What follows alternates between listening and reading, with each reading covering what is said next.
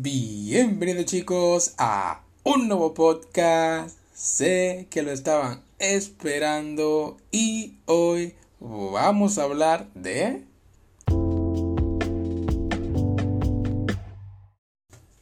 Así es, mi historia con el manga. Ya en el podcast principal había hablado sobre mi historia con los videojuegos, eh, mi historia con el anime. Y ahora, en este otro podcast, hablaré sobre mi historia con el manga, para ya complementar todo. A ver, yo soy un tipo de persona que primeramente no me gusta leer. Yo aborrezco leer, no me gusta. O sea, lo hago cuando es necesario, ¿no? Eh, pero fuera de ahí, no me gusta, me aburre.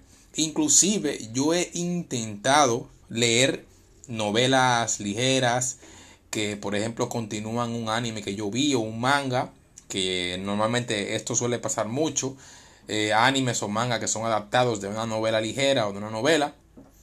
Y si tú quieres saber qué pasa a profundidad, pues puedes leerte la novela y puedes que leas toda la historia. Y yo he intentado con toda la fuerza del mundo leer una novela ligera o leer una novela en sí. Y joder, es que no, no, lo, no lo logro hacer. Cada vez que me pongo a leer algo con detenimiento, algo que solamente tiene puro y llano texto, me entra sueño. Me entra mucho sueño y me entro y no lo leo. Literalmente me duermo. Entonces, no sé por qué, pero mi cuerpo como que no acepta leer. Y es algo que yo sabía desde hace muchísimo tiempo, ¿no? Que yo no era muy de ese tipo. Hasta que un día pues después de descubrir el anime, porque primero vi el anime, primero descubrí el anime y después el manga. Eh, descubrí el manga, por así decirlo. Y lo primero que dije, bueno, no creo que me guste ver manga porque primeramente no me gusta leer, así que me imagino que me pasará lo mismo aquí. Y bueno, al final, al ver que el manga contenía tanto eh, contenido dibujado, ¿no? Que te mostraba realmente las cosas que pasaban, las expresiones de los personajes y cosas así, pues me, me, gustó en verdad.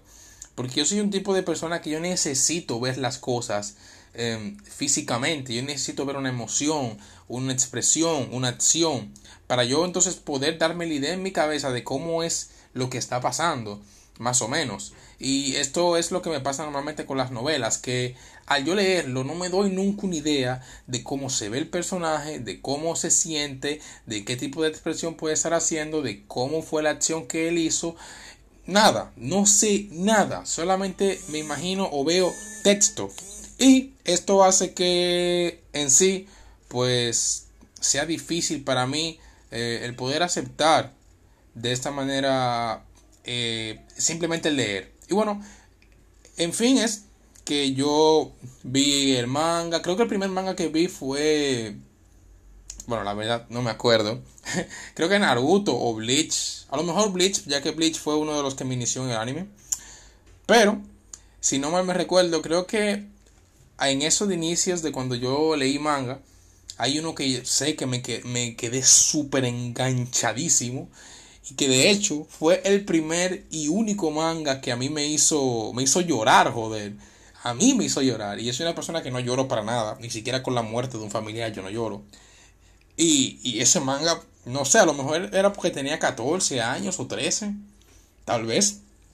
Y hoy en día tengo más de 20 ya, pero realmente lo vi. Se llama Nozoki Ana, creo que es.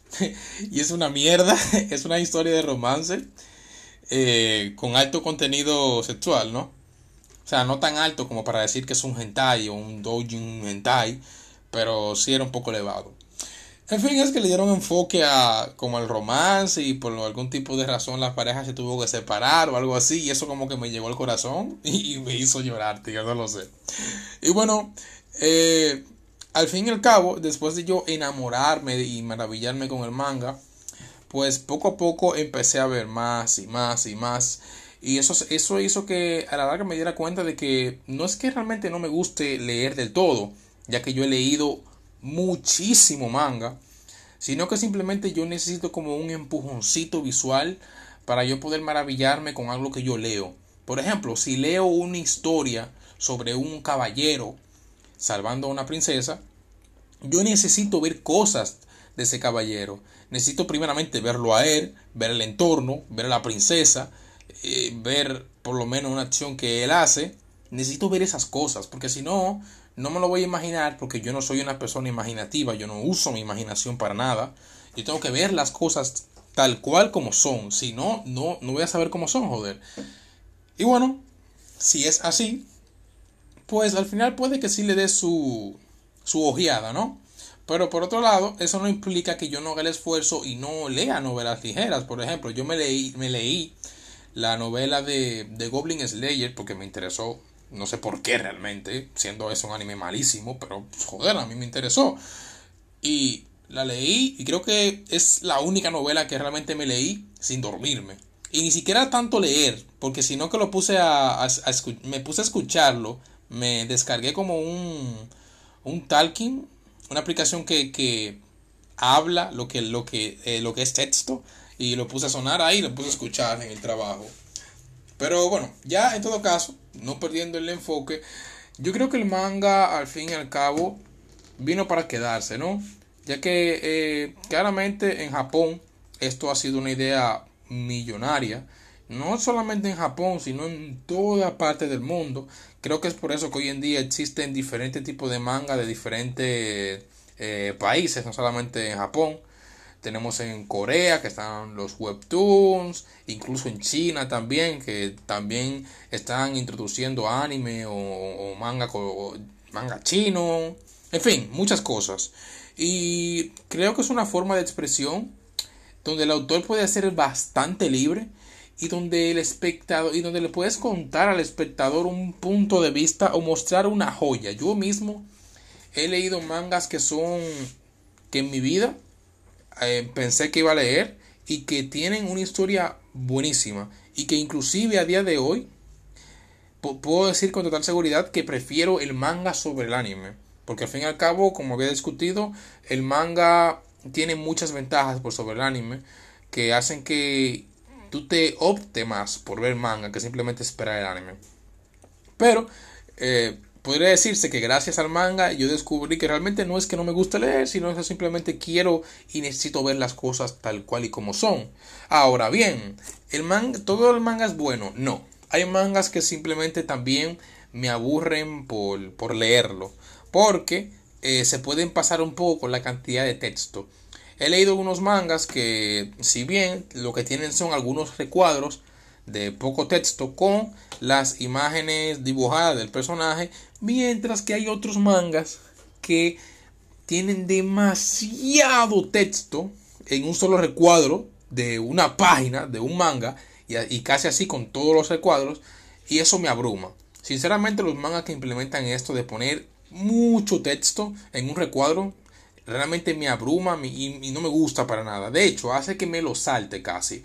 Me ha pasado con mangas como Shingeki no Kyojin, que a veces se le va la, la, olla y pone muchísimo texto. Y bueno, normalmente esto pasa solamente con mangas que son como profundos, que quieren como contar demasiadas cosas en un capítulo y no haiden como el espacio, así que tienen que reducir más eh, las acciones y simplemente mostrar más texto. Y es algo que sinceramente me, me, molesta en lo particular, porque al fin y al cabo, si hay un más, si esto es un manga, tienes que ser un poco más, orientarte un poco más en las acciones. Claro, tampoco puedes perder el enfoque de la historia, pero no me puedes llenar un cuadro de texto casi completo, porque eso hace que al fin y al cabo me sobresature y no quiera verlo y me lo quiera saltar. Y sinceramente me pasa cada rato. A cada rato, cuando cada vez que veo un texto demasiado largo en un manga, me lo paso y leo lo siguiente. Y más o menos trato de comprender qué fue lo que dijo, eh, dependiendo de cómo, de cómo respondan los otros personajes. Pero bueno, chicos, creo que lo dejaremos hasta aquí. Espero hayan disfrutado de este capítulo y nos veremos en la próxima. Se cuidan.